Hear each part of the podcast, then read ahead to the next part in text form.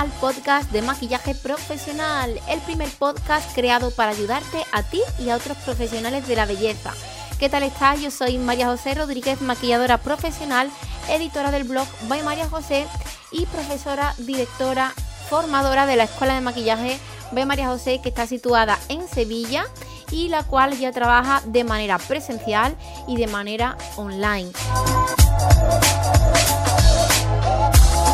¿Qué tal estáis? ¿Cómo han ido estos días? ¿Cómo ha ido esta semana? Espero que, muy bien. Hoy vamos a tocar un tema muy interesante. Lo voy a hacer eh, hablando de, algo que me pasó, de una experiencia que tuve que me hizo aprender mucho y que tiene que ver con eh, una parte eh, del, tema que tocamos en el episodio anterior, ¿vale? De una pregunta concreta. Ya sabéis que estamos leyendo un formulario de preguntas que hice y las respuestas que me habéis dado. Son muchísimas respuestas las que hay y ahí hay mucho tema interesante para poder tocar aquí en el podcast.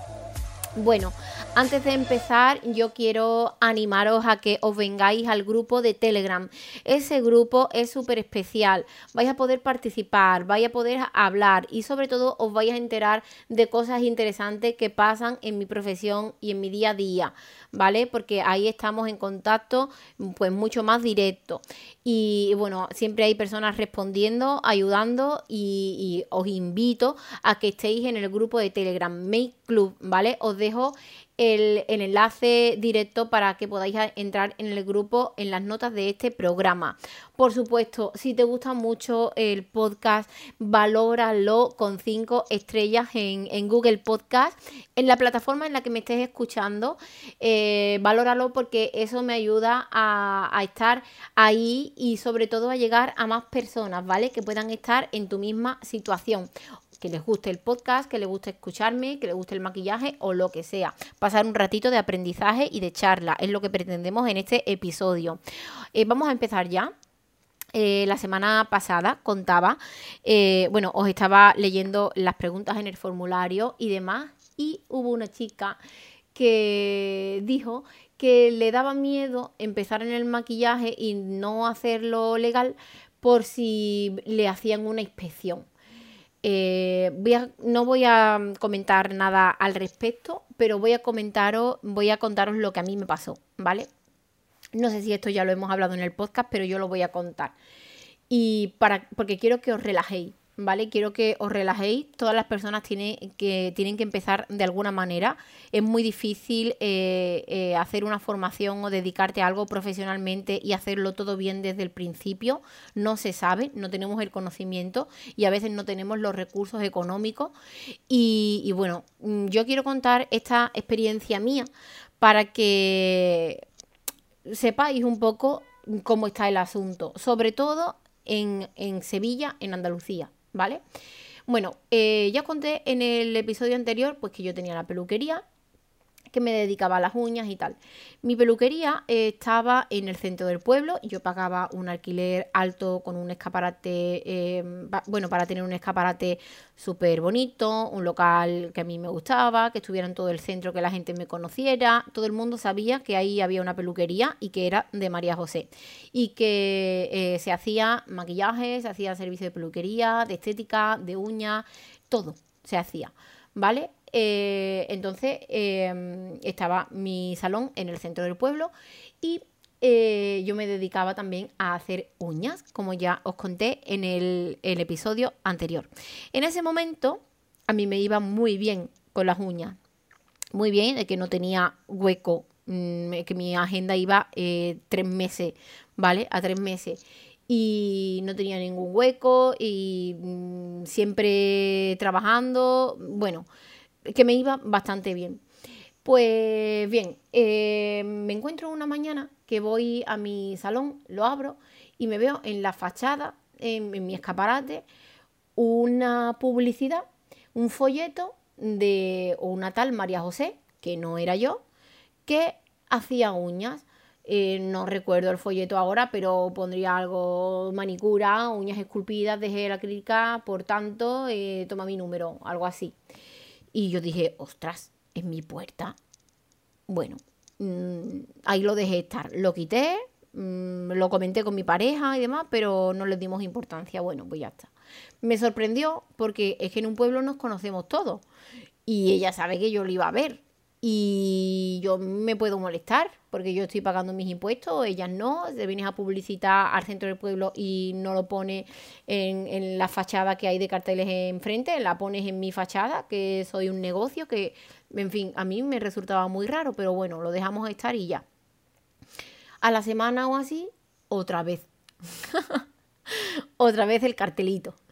Eh, que con el mismo cartelito que se anunciaba y tal. Y yo en ese momento estaba en una asociación que había en mi pueblo de mujeres empresarias.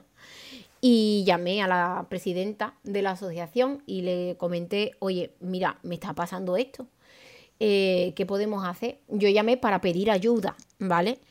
Pero me sorprendió que no me ayudaron no me ayudaron. Me, la presidenta, yo supongo que con el conocimiento que tenía, no por fastidiarme ni mucho menos, sino que era lo que ella creía, me dijo, llámala y se lo dice.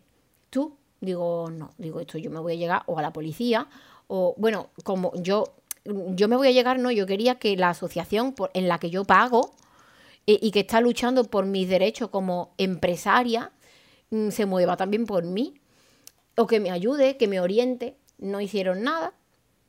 Y, yo quería pues, pues que tuvieran los de, mm, ay, ¿cómo se dicen? Los del ayuntamiento, los de comercio, los de comercio que supieran lo que estaba pasando. Eh, bueno, yo digo los de comercio, pero no sé realmente a qué entidad, ¿vale? Eh, o la policía, en fin, lo que supiera lo que estaba pasando. Pues no, la, asociación me dijo que no. Yo a partir de esa pues ya dejé de pagar y no seguí formando parte de la asociación porque una, una asociación de mujeres empresarias que lucha por los derechos y, mm, de las mujeres empresarias y que no lo hace. Yo no sé ahora, pero en ese momento a mí eso me sentó fatal. Y no seguí, no seguí. Eh, bueno, lo dejo estar ahí y me encuentro los siguientes días otro cartelito. El mismo cartel y me llegó al ayuntamiento y lo enseño. Y me dicen que, no, que tengo que ir a Sevilla, a la inspección de trabajo, eso. Y, pero que, que no saben si me van a atender. Total, lo dejo estar, no voy a Sevilla, ni no lo muevo. Pero me encuentro otra vez el cartelito a los pocos de días de una persona que es que yo sé que trabajaba de ilegal y demás me encuentro el cartel y digo, pues ya la voy a llamar. A mí me daba apuro llamarla porque yo no tenía ánimo de hablar bien. Sé que las cosas se tienen que hacer bien, con calma y demás, pero yo ya estaba muy mosqueada y no entendía por qué ahí lo ponía en mi puerta. Y no quería pelearme, ¿vale? Pero bueno, la llamo, le digo quién soy nos conocemos porque la abuela de esta chica ha sido vecina de toda la vida de mi madre y su madre ha jugado con mi madre cuando eran pequeñas y demás, en plan que las familias se conocen, no de ser amigas ni amistades ni nada, pero es un vecino con el que tienes relación y lo conoces y te cruzas por el pueblo y demás. Bueno, pues la llamo y le digo, hola, soy María José, mira es que me estoy encontrando esto en mi puerta y no es agradable, si, ¿por qué lo hace? Mm, me dijo que se tenía que buscar la vida y que ella podía pegar cartel y demás y ante esa respuesta pues digo, ¿sabes que, que te puedo denunciar, no? Que, que no esto... Mm, no, yo no, de esto hace mucho tiempo y no puedo poner bien la conversación en, pie, no quiero decir tampoco algo que, que no era, por si nos están escuchando, que mm, me da igual, porque es que fue lo que pasó. Pero no quiero tampoco decir cosas que, no recuerdo exactamente. Eh, la cosa es que eh, le explico y demás, y bueno, ella me dice que no va a volver a pasar. Que, mm, entre otras cosas, que no va a volver a pasar, pero que ella pues se va a seguir publicitando y demás. Y bueno, todo lo que quiera, pero en mi puerta no. Y justamente al siguiente día el papel en la puerta. Y yo ya Mm, ya nunca más hablé con ella. Además, hace muchísimo tiempo que no la veo por el pueblo ni nada. Pero eh, yo ya dije, mm, vamos a ir a Sevilla. No fui yo, fue mi pareja. Y ya ni la, ni la avisé ni nada. Yo, por no pensar mal de la chica, yo creo que lo mismo no era ella quien ponía los carteles o si se los ponía un familiar, un amigo, su pareja, si es que la tenía, que no lo sé, que de esto hace mucho tiempo. Yo creo que es que mm, que no era ella. Yo creo que no era ella la que lo hacía porque tuvimos una conversación un poco tensa y no creo que lo hiciera al siguiente día. Pero bueno, el cartel estaba allí, yo ya estaba súper enfadada y mi pareja, Marco, se fue al, a la inspección de trabajo a Sevilla. Y nada, allí pues una oficina súper grande eh, donde te atienden, mm, bueno, atienden a las personas que van a, sus cuestiones y demás. Primero, este tipo de, de tema es bueno, de mm, este tipo de cosas para hacerlas y gestionarlas es súper, a, mí al menos me crea mucha estrés, mucha ansiedad, porque no es cómodo, porque vas a una ventanilla y te dicen aquí no es, ahora allí no lo sé, ahora fulanito está desayunando, en plan, eh, este, todo este organismo mm, funciona súper mal y no sé si hay aquí alguien que se dedique a trabajar en eso, pero yo lo siento, eh, es lo que yo creo y es lo que he vivido. Y es que es perder un día entero para no resolver nada. De hecho, así fue.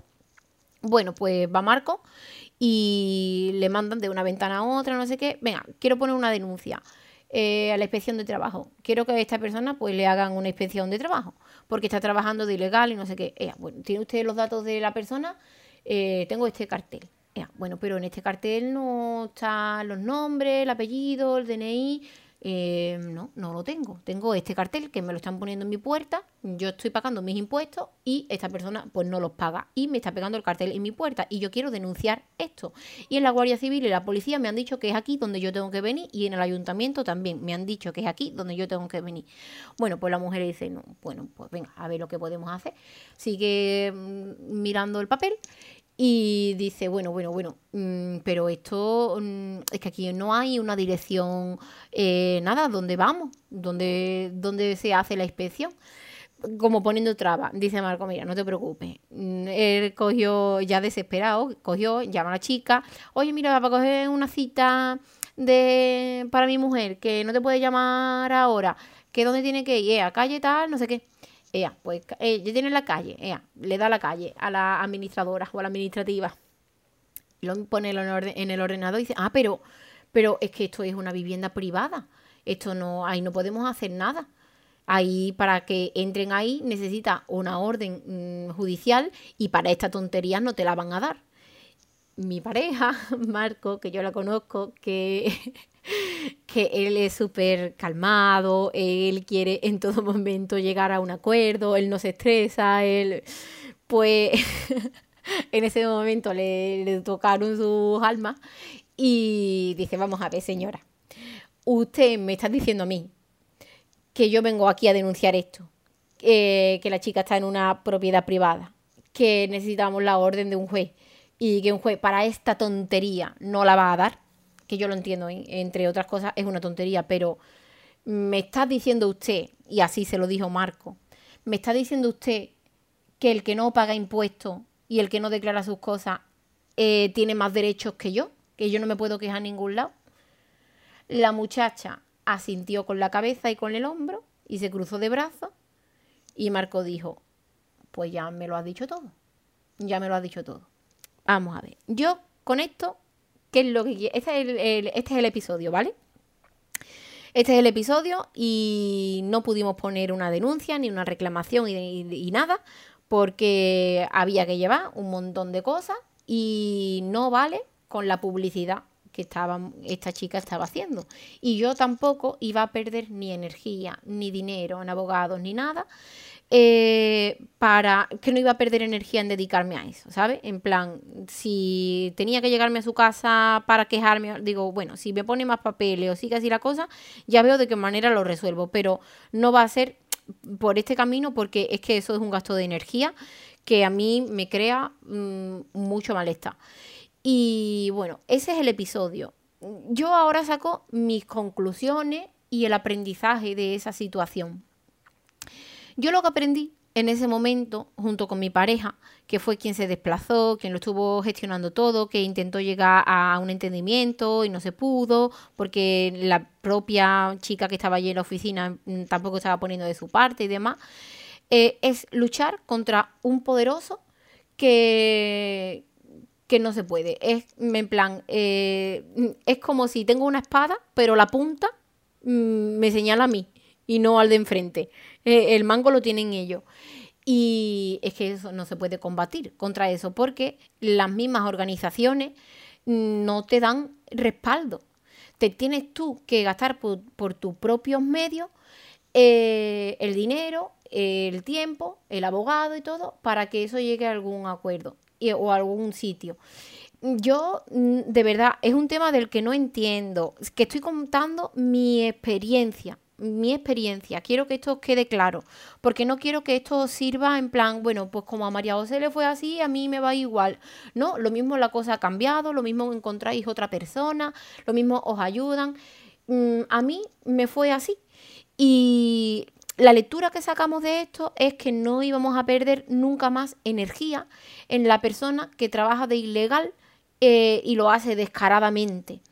Porque ya lo dije en el episodio eh, anterior, ilegal empezamos todos. Yo empecé teniendo, montando una peluquería en un salón vacío de mi casa. Estuve año y medio así. Luego me mudé a otro sitio y también estuve de, ilegal. Eh, hasta que yo mm, sí fui autónoma, estuve mm, estudiando y trabajando al menos tres años. Y, bueno, pero llegó el momento y dije, bueno, ha llegado el momento de hacerse autónoma porque así no me gusta estar. Eh, más que nada porque tampoco quería vivir intranquila y porque también quería profesionalizar todo mi, negocio lo máximo posible. A mí, mm, yo en, aquel momento, mi sueño era pues, poder tener la peluquería abierta al público en el centro del pueblo y que todo el mundo me conociera. Y en mi casa no lo iba a hacer.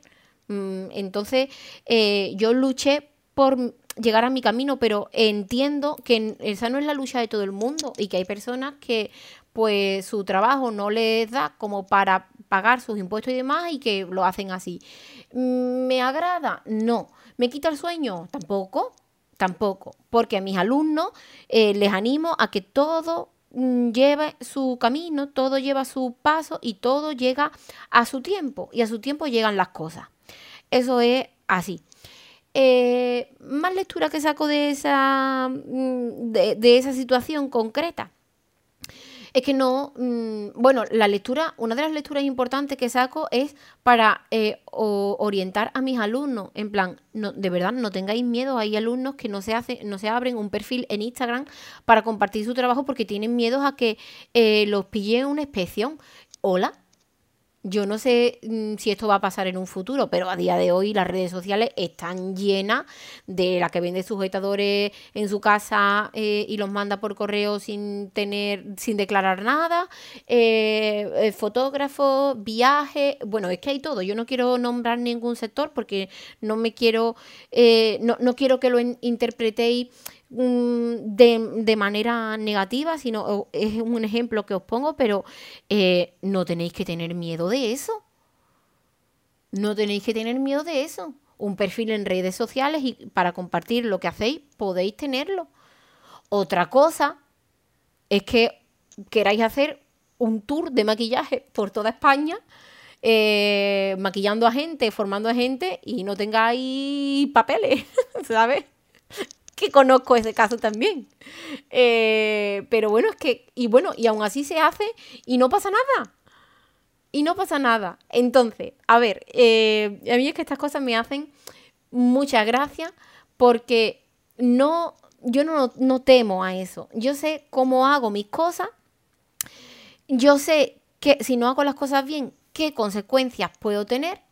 Y si estoy de ilegal, que no es mi caso, pues si me pasa algo, asumo esas consecuencias y creo que las personas, al dar los pasos que dan cada uno, somos ya maduros y somos eh, mayores como para saber que si hacemos las cosas mal, puede pasarnos algo malo y ya. Y ya. Esa es un poco mi. Esa es un poco mi opinión.